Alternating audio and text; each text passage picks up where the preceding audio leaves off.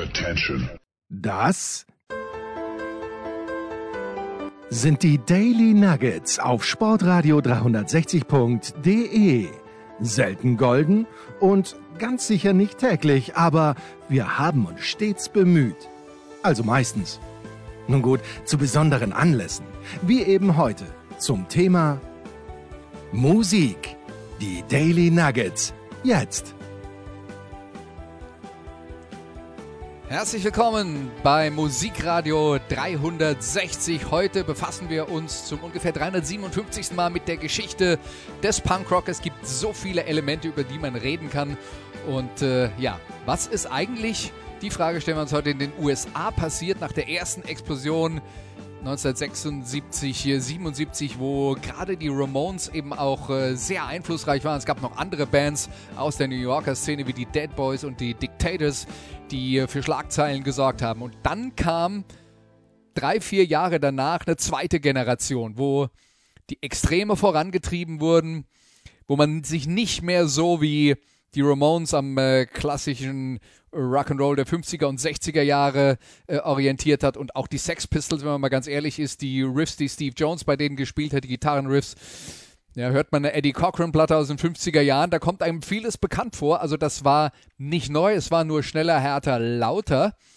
Und jetzt galt also für die neue Generation der amerikanischen Punkbands, wir wollen es natürlich auch lauter, aber aggressiver und kompromissloser und vor allen Dingen nicht mehr so an der Vergangenheit orientiert. Und das Bindeglied von der ersten Punkwelle in der U den USA zur zweiten Punkwelle in den USA und zu dem, was dann später Hardcore-Punk wurde. Und damit befassen wir uns heute. Das waren die Dead Kennedys. Hier sind sie mit California über alles.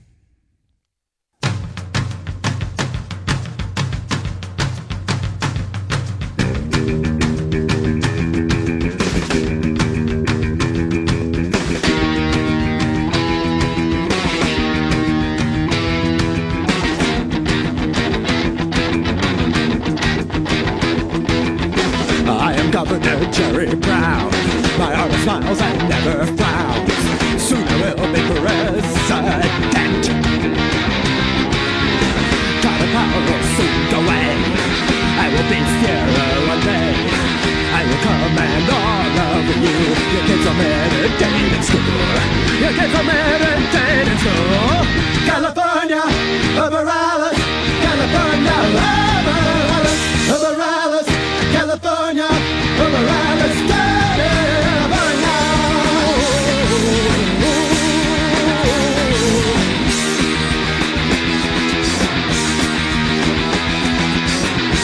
Separatists will control you, hundred percent natural. You will talk for the master race and always wear a happy face. Close your eyes, can't happen here. Figure on why was this near. The hippies won't come back, you say. Mellow out or you will pay. Mellow out or you will pay. California, over Alice.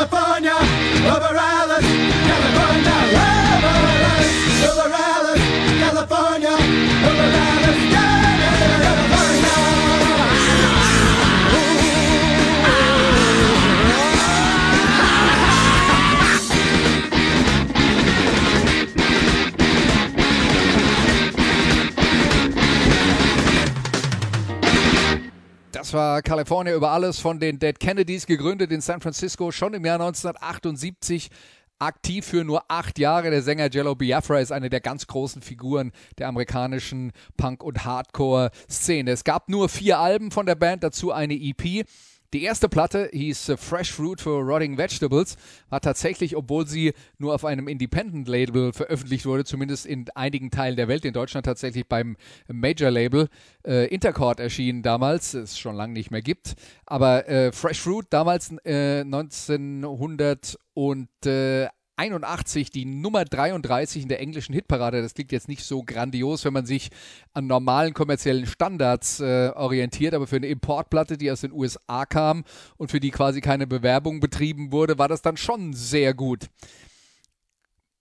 Die Dead Kennedys haben einflussreiche Musik gemacht für die Punk-Szene. Sie haben auch ein paar Songs gemacht, die man vielleicht sogar mal in Deutschland im Radio gehört hat, auch wenn das äh, doch sehr, sehr selten war. Das war dann äh, Spezialistenprogramm nachts um 2 äh, Uhr.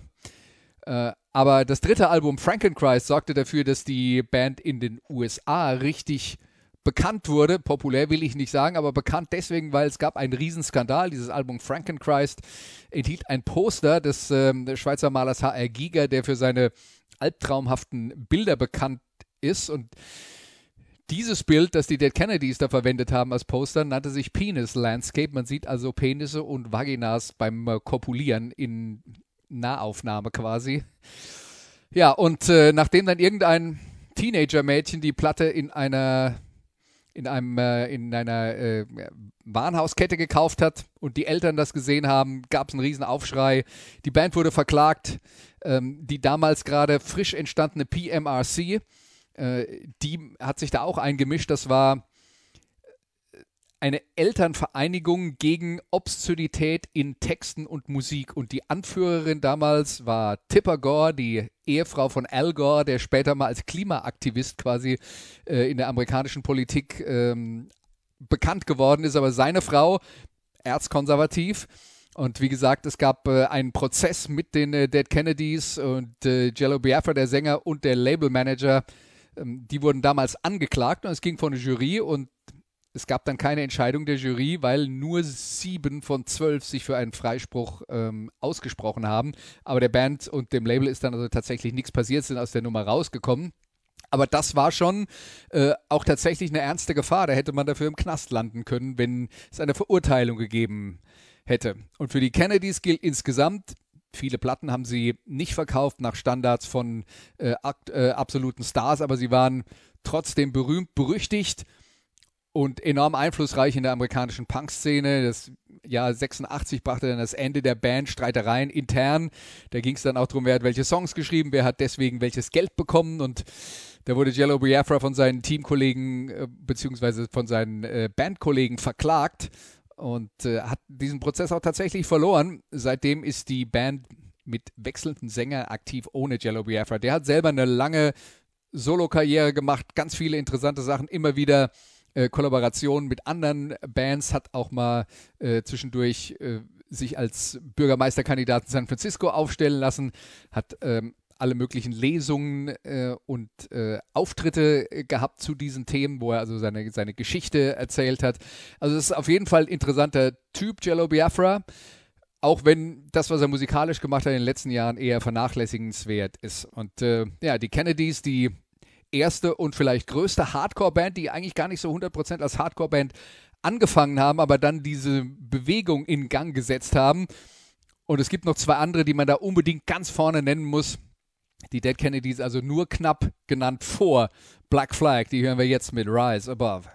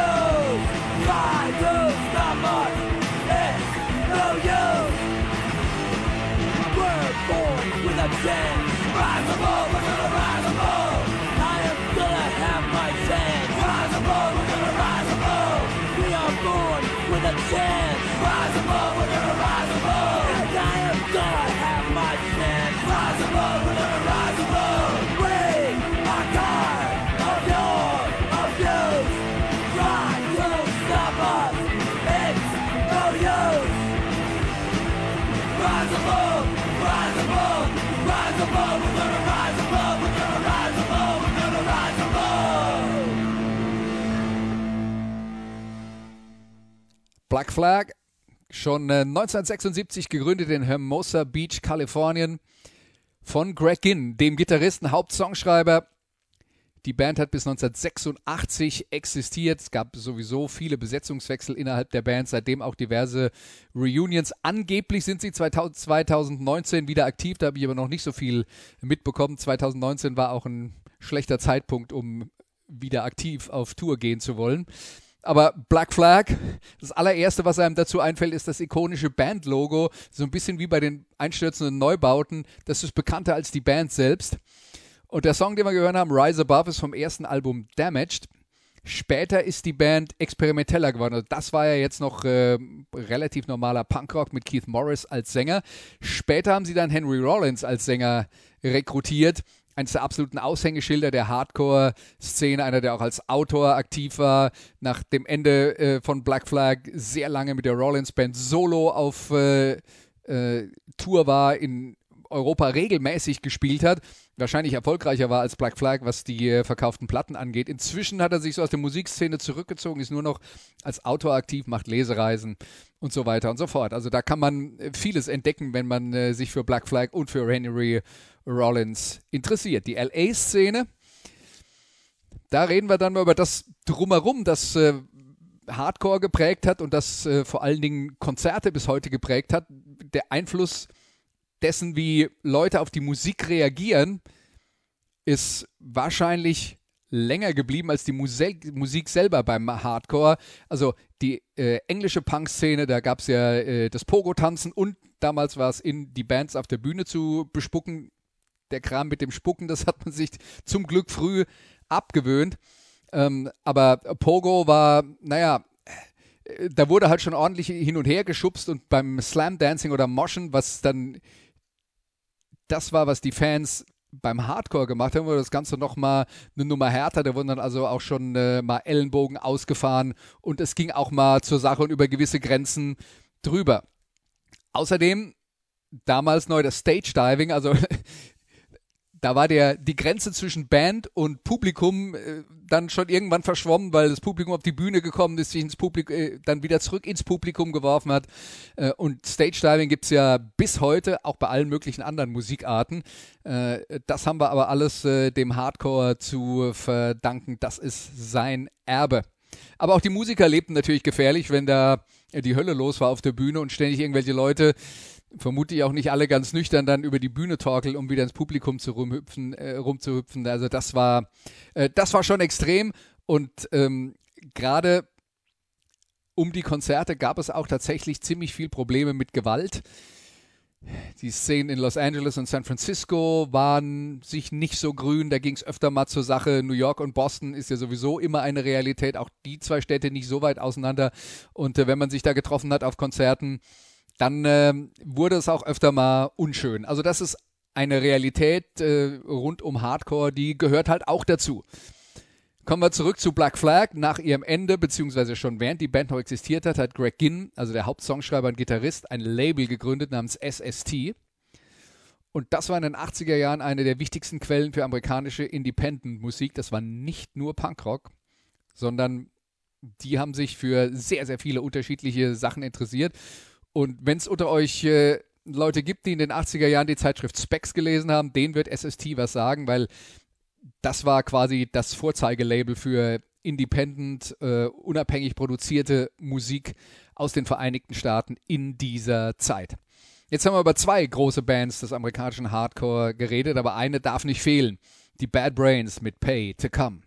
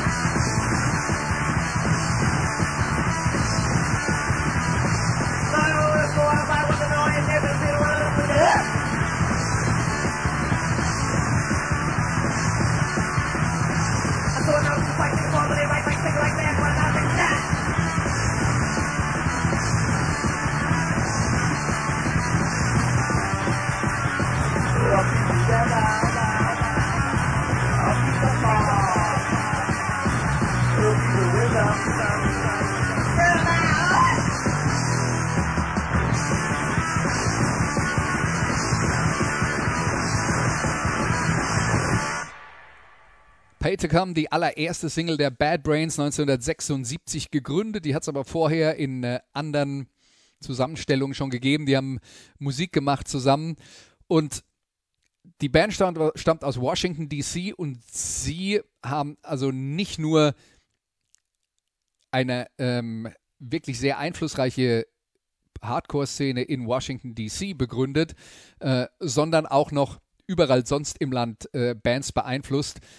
Sie waren ein bisschen älter als die meisten anderen, gute Musiker mit viel Erfahrung. Die Kids haben zu ihnen aufgeschaut. Sie war eine präzise, gut geölte Maschine. Da passte alles zusammen, obwohl der ganze Kram natürlich in einem Höllentempo gespielt wurde. Äh, die Bad Brains waren einfach ein Tick besser als Musiker in Anführungszeichen als der Rest. Pay to Come, wie gesagt, das war die erste Single. Das Debütalbum Rock for Light wurde damals von Rick Ocasek produziert, ähm, der äh, Gitarrist und Songschreiber von The Cars, eine Pop-Rock-Band, die durchaus kommerziell erfolgreich war in den Vereinigten Staaten. Also da war dann ein bisschen Geld dahinter und man hat versucht, äh, die Band aufzubauen. Es ist aber auch ein bisschen an der Band äh, gescheitert. Alle Mitglieder der ähm, Bad Brains sind äh, schwarz, haben sich dann irgendwann dem Rastafari-Glauben zugewendet und auf ihren Alben dann eine Mixtur aus Hardcore-Brechern und ein oder zwei Reggae-Songs äh, gespielt. Und das ist jetzt nicht vollkommen aus der Welt. Im Punkrock haben wir in der Sendung über die Ruts vor ein paar Wochen schon mal drüber geredet, dass äh, auch in der englischen äh, Punk-Szene es durchaus üblich war, dass die Bands Punk und Reggae gespielt haben und dass die Fans Punk und Reggae mochten. Aber bei den Bad Brains hat es halt dummerweise dazu geführt, dass die eine Hälfte der Band, nämlich Gitarrist Dr. No und äh, Bassist Daryl Jennifer, mehr in Richtung Hardcore und Metal gehen wollten und Sänger HR und sein Bruder Earl Hudson, der äh, Schlagzeug gespielt hat, wollten mehr Reggae spielen. Und die Band hat sich dann immer mal wieder zusammengerauft, aber es gab immer lange Pausen zwischen den Alben. Man ist nie konsequent bei der Sache geblieben und das Potenzial, das die Bad Brains hatten, das wurde nie vollkommen ausgeschöpft. Aber ja, wie gesagt, das sind die drei großen Vorbilder für die ganze Szene, die Dead Kennedys, Black Flag und die Bad Brains.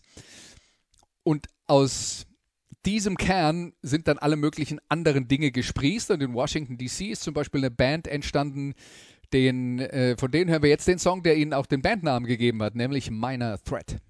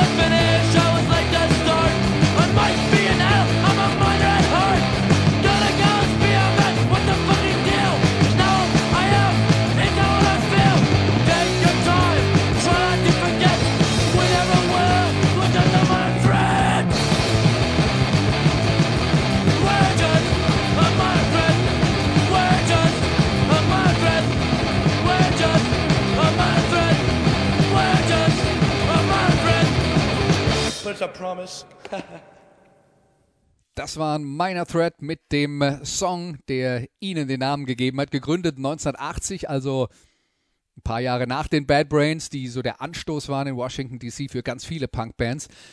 Aber die Band hat eine eigene Richtung eingeschlagen. Sänger Ian Mackay, der wurde sehr schnell zu einem der Sprachrohre der Hardcore-Szene. Da wurde dann quasi der ideologische Überbau geschaffen für das, was vorher schon da war. Und man hat halt gesagt, okay, unsere Musik läuft nicht im Radio. Wir leben eigentlich nur in unserer Szene. Wir treten nicht in großen Clubs auf, werden nicht gebucht. Ähm, es gibt dann Auftritte in irgendwelchen leerstehenden Warenhäusern oder bei irgendwelchen Leuten im Wohnzimmer. Wenn wir auf Tour sind, fahren wir durch die verschiedenen Städte, in denen es eine Hardcore-Szene gibt, besuchen da die Bands, die von dort sind, schlafen bei denen irgendwo auf dem Küchenboden, spielen abends unter Konzert und fahren dann weiter. Geld verdienen konnte man damit nicht. Es war auch klar, die Musik läuft nicht im Radio, das ist äh, das war zum einen natürlich ein Problem, wenn man davon leben will, zum anderen aber eben auch so ein Identifikationspunkt für die Bands. Und man war antikommerziell und man wollte halt noch aggressiver sein und sich noch weniger an herkömmlichen Songstrukturen äh, orientieren. Und es ging darum, den Frust über die Situation rauszubrüllen. Wir reden von den 80er Jahren und nur um das mal einzuordnen, damals äh, wurde mit Ronald Reagan ein extrem konservativer republikanischer Präsident gewählt. Außerdem gab es diverse Kriege, in die die Amerikaner äh, verwickelt waren. Es gab eine hohe Arbeitslosigkeit, es gab eine hohe Inflation. Und wen das jetzt an heute oder an die Zeit unter Donald Trump vor ein paar Jahren erinnert, das ist alles nicht so neu. Und äh, die Situation, zu der das in den USA geführt hat, ist, dass gerade die Jugendlichen halt super unzufrieden waren, weil der große Traum, äh, dass alle reich und berühmt werden, der hat sich dann halt doch irgendwie nicht äh, materialisiert. Hollywood für alle, das gab es nicht. Und die Kids aus der Hardcore-Szene, die haben sich halt davon ganz klar abgetrennt und ihr eigenes Ding gemacht. Und Ian McKay war dann nochmal was Besonderes. Der hat noch eine Szene innerhalb der Hardcore-Bewegung äh, begründet, nämlich die Straight Edge-Szene, wo man ganz klar gesagt hat, wir halten uns fern von Alkohol, von Drogen. Das war natürlich nicht sehr viele. Natürlich haben viele aus der ursprünglichen Hardcore-Szene sehr gerne getrunken und auch zu Drogen gegriffen. Aber es gab diese Straight-Edge-Szene, die sich davon eben nochmal abgegrenzt hat. Äh, und Mackay wurde später mit seiner Band Fugazi noch erfolgreicher, als das mit Minor Threat war. Nur Minor Threat war halt der Anfang. Ähm, Fugazi waren noch erfolgreicher, aber innerhalb von Grenzen, die sich dann selber gezogen haben. Die haben zum Beispiel gesagt, bei bestimmten Ticketpreisen steigen wir aus, da spielen wir nicht in den Hallen, wenn die Veranstalter das verlangen. Sie haben wohl Headliner-Spots auf Festivals abgelehnt, weil ihnen die Tickets zu teuer waren. Sie haben keine Interviews mit der Mainstream-Presse gegeben und so weiter und so fort. Das lief alles nur über äh, Fanzines und es war so die Szene, ja, wir machen genau unser Ding, wir sind uns aber dann auch selber genug. Und in Deutschland war es tatsächlich so, dass die Hardcore-Punk-Szene eigentlich hauptsächlich in Jugendzentren stattgefunden hat. Und da gab es auch Fanzines, die tatsächlich dann über die Musik geschrieben haben. Das fand dann halt nicht im Musikexpress oder im Rolling Stone statt, sondern im äh, Trust oder im Ox. Und Platten hat man eigentlich nur bei Konzerten dann gekauft. Da wurden, da waren die Händler, die die Dinger importiert haben, tatsächlich bei ihrem Publikum. Und in den regulären Plattenläden hätte man sich schwer getan oder hat man sich teilweise schwer getan, die Alben zu beziehen. Und ja, Amazon gab es erstaunlicherweise damals noch nicht. Was passiert ist dann mit dieser zweiten Welle von Hardcore, die Bandbreite wurde immer größer in alle Richtungen. Jetzt hören wir mal eine Band, die bisschen anders drauf war als Minor Threat. Hier sind die Minutemen mit Political Song for Michael Jackson to sing. List monitors are right with petition. Have philosophy. Is your life worth the painting? Is this girl versus boy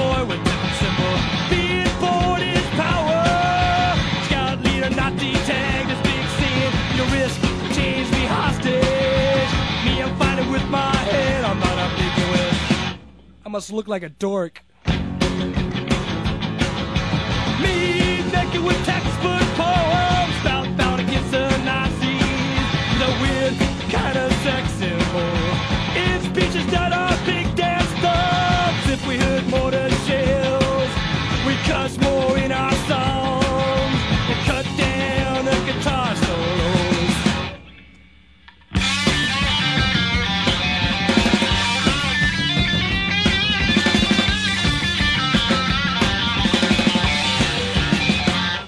this big crux.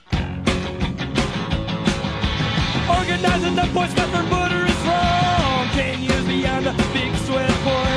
Man, it was still there ever without you. Coming back around. Look, we're coming together for just a second. A peek, a guess. At the wholeness, it's way too big. At the wholeness, it's way too big. Die Minutemen aus San Pedro in Kalifornien, gegründet 1980 vom äh, Sänger Dee Boone, dazu Bassist Mike Watt, Schlagzeuger George Hurley. Hardcore, aber später auch beeinflusst von Jazz, Funk, West Coast Rock. Also die haben alles durchprobiert. Wichtig war, die Songs sollten kurz sein und sie durften gerne experimentell sein. Es gab vier Alben zwischen 81 und 85, dazu eine Tonne EPs, aber die Band endete tragisch als Sänger D. Boone, D. Boone, das war der Name, den sich gegeben hat, beim Autounfall ums äh, Leben kam. Die beiden anderen Mitglieder haben dann nach einer Pause eine Nachfolgeband namens Firehose gegründet. Die waren ziemlich populär in Deutschland, erschienen auch bei diesem Label SST, über das wir vorhin schon mal geredet haben, gegründet von Greg Ginn von Black Flag. Und da sind wir wieder beim Thema Specs-Leser. Also gerade bei denen waren Firehose sehr, sehr populär. Bassist Mike Watt ist so ein bisschen das Aushängeschild äh, dieser Band gewesen, hat drei Soloalben aufgenommen und war dann auch bei einer äh, wiedergegründeten Version von Iggy Pop and the Stooges als Bassist unterwegs, also quasi bei Proto-Punks, das waren die Vor-Vor-Vorgänger der Hardcore-Szene, die Stooges aus Detroit. Und in Detroit gab es auch ein paar Hardcore-Bands, aber keine ganz große Szene. Das war in Minneapolis noch ein bisschen anders. Aus Minneapolis hören wir jetzt Husker Du mit I Apologize.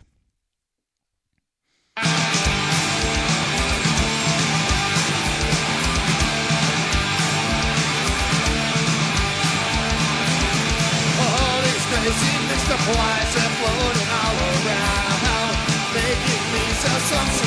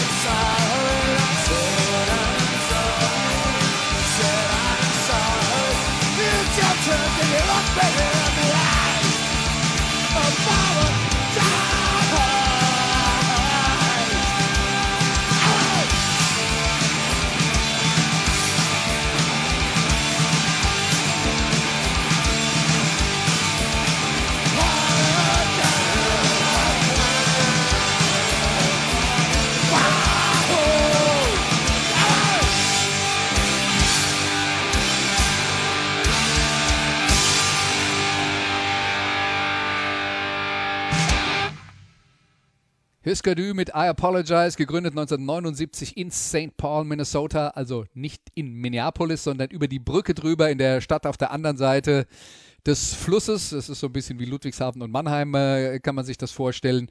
Husker Du mehr beeinflusst von Classic Rock als die meisten anderen Hardcore-Bands. Äh, Man hat sie mal bezeichnet als die total beschleunigten Birds und das trifft es eigentlich ganz gut. Das war Hardcore mit Melodien, ja, das kann man tatsächlich mitsingen. Im Laufe der Jahre wurde auch die Musik von Husker Du immer weniger aggressiv und ihr letztes Album Warehouse Songs and Stories, ich glaube 86 ist das rausgekommen. Dafür hatten sie tatsächlich einen Major-Vertrag bei Warner Brothers. Danach ist die Band allerdings auseinandergefallen, bevor es zum großen Erfolg kommen konnte. Gab diverse Zwistigkeiten auch wohl Drogenprobleme in der Band und äh, Schlagzeuger Grant Hart, der ist dann im Jahr 2017 verstorben, hat noch eine andere Band gehabt namens Nova Mob und ein paar Solo-Sachen gemacht. Bob Mould hat auch noch eine Band gehabt nach Husker Du, der eigentliche Sänger äh, der Band oder äh, einer der beiden Hauptsongwriter und äh, Sänger, so muss man es korrekterweise sagen, der Gitarrist und Sänger Bob Mould. Äh, die Band hieß Sugar, auch die haben ein paar erfolgreiche Platten veröffentlicht und äh, Bob Mould Solo ist bis heute aktiv und hat auch zeitweise mal in Berlin gelebt. Husker Du haben also Hardcore durch Classic Rock erweitert, angefüttert, aber es gab noch andere Möglichkeiten, andere Spielarten, Dinge zusammenzubringen. Man konnte es auch mit Heavy Metal und Thrash Metal machen. Das waren die Chromags, die das probiert haben. Hier sind die Chromags mit Death Camps.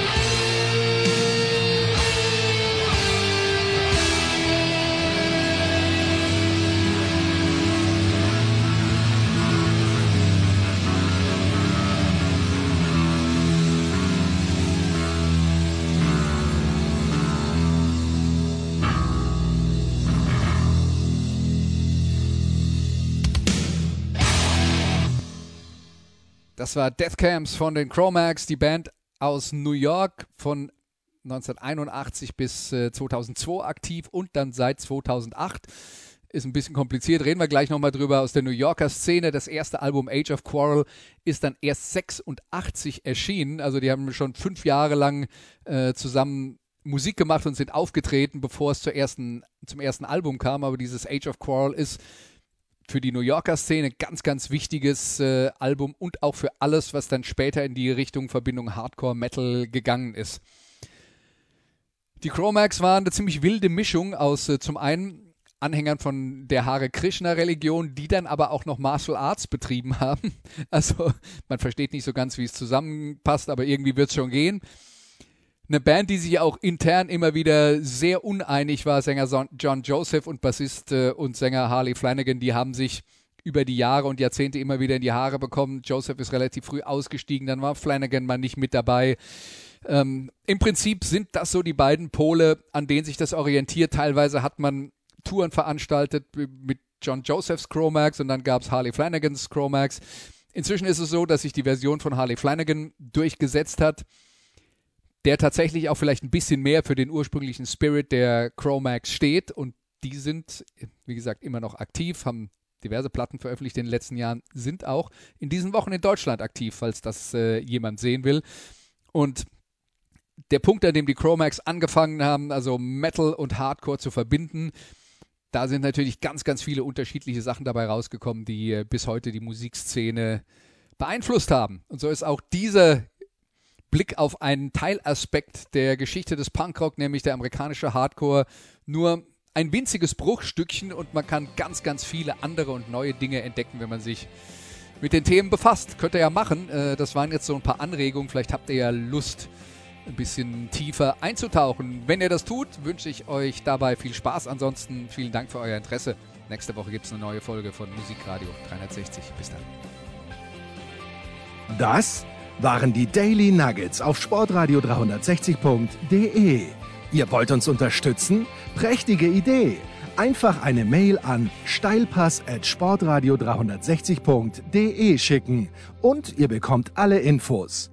Und versäumt nicht die Big Show. Jeden Donnerstag neu.